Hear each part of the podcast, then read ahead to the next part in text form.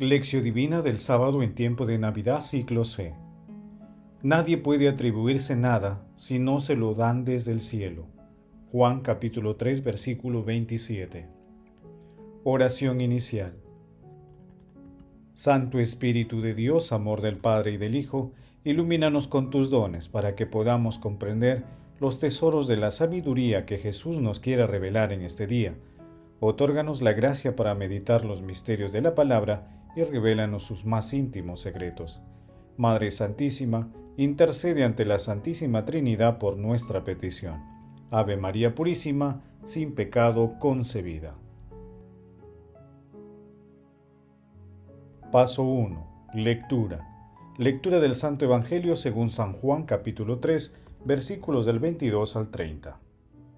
En aquel tiempo, fue Jesús con sus discípulos a Judea se quedó allí con ellos y bautizaba. También Juan estaba bautizando en Enón, cerca de Salín, porque allí había agua abundante. La gente acudía y se bautizaba.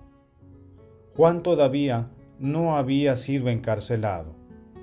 Se originó entonces una discusión entre un judío y los discípulos de Juan acerca de la purificación.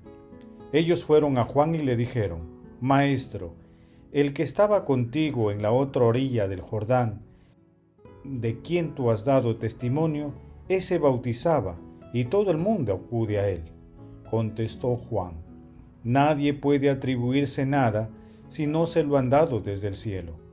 Ustedes mismos son testigos de que yo dije, yo no soy el Mesías, sino el que me ha enviado delante de él. En una boda, el que se lleva a la esposa es el esposo, pero el amigo del esposo que está allí y lo escucha se llena de alegría al oír su voz. Por eso mi gozo es completo. Es necesario que Él crezca y que yo disminuya. Palabra del Señor, gloria a ti, Señor Jesús. En la víspera del bautismo de nuestro Señor Jesucristo, último día del tiempo litúrgico de Navidad, meditamos el pasaje evangélico denominado Testimonio Final del Bautista, en el que se describe un hecho ocurrido cuando Juan Bautista y Jesús bautizaban a multitudes simultáneamente en dos regiones cercanas al sur de Galilea. Algunos discípulos de Juan sentían celos y desagrado debido a las multitudes, que en mayor número acudían a escuchar a Jesús y fueron a comunicárselo a su maestro, pues pensaban probablemente que ellos eran rivales y competidores. La respuesta de Juan Bautista es una lección de humildad y de una nobleza a toda prueba. Nadie puede atribuirse nada si no se lo dan desde el cielo. Los discípulos de Juan no comprendían que el éxito de Jesús representaba una señal inequívoca del feliz cumplimiento de la misión de Juan era necesario que todos siguieran al verdadero Rey, a Jesús Hijo de Dios, que está sobre todos. La misión del precursor está llegando a su fin. Juan Bautista fue el testigo humilde de la verdadera luz que es Jesucristo, que se hace a un lado para dejarle el primer lugar al Maestro. Era necesario que todos siguieran al verdadero Rey, a Jesús Hijo de Dios Padre, que está sobre todos. La misión del precursor está llegando a su fin. Juan Bautista fue el testigo humilde de la verdadera luz que es Jesucristo, que se hace a un lado para dejarle el primer lugar al Maestro. Paso 2. Meditación. Queridos hermanos, ¿cuál es el mensaje que Jesús nos transmite a través de su palabra? Es bueno que meditemos con las palabras de Juan Bautista. Nadie puede atribuirse nada si no se lo dan desde el cielo. Y recordemos en 1 Corintios capítulo 4 versículo 7. ¿Qué tienes que no hayas recibido? Y si lo has recibido, ¿por qué te glorías como si no lo hubieras recibido? Alegrémonos con los dones y dignidad que Dios nos ha otorgado y no deseemos alcanzar más de lo que se nos ha dado, aceptando con agradecimiento y amor las decisiones divinas pero debemos esforzarnos en hacer florecer nuestros dones para la gloria de Dios. viene a la mente y al corazón lo que nuestro Señor Jesucristo nos dice en Mateo capítulo 10 versículo 8. Gratuitamente han recibido, gratuitamente deben dar. El ejemplo de Juan Bautista se sustenta en el amor, la humildad y en el cumplimiento de su misión. Él no buscaba el favor de los hombres, sino cumplir fielmente con su misión, reconociendo la grandeza de nuestro Señor Jesucristo. En el mundo actual, donde el egoísmo es una de las banderas que se enarbolan en contra del reino de los cielos, la actitud humilde de Juan Bautista puede sonar escandalosa. Sin embargo, quienes seguimos a Cristo sabemos que nuestras acciones y oraciones de intercesión están encaminadas a hacer crecer a nuestros hermanos en la fe, una actitud que a la vez nos otorga paz y alegría celestial. Hermanos, a la luz de la palabra respondamos. ¿Somos conscientes de que Dios nos ha confiado los bienes que poseemos? ¿Cómo nos situamos frente a nuestros hermanos? ¿Somos capaces de dejarles el primer lugar para que ellos crezcan? Que las respuestas a estas preguntas nos permitan ser plenamente conscientes de que Dios crece a medida que habita en nuestros corazones. Jesús, María y José nos ama. Paso 3. Oración.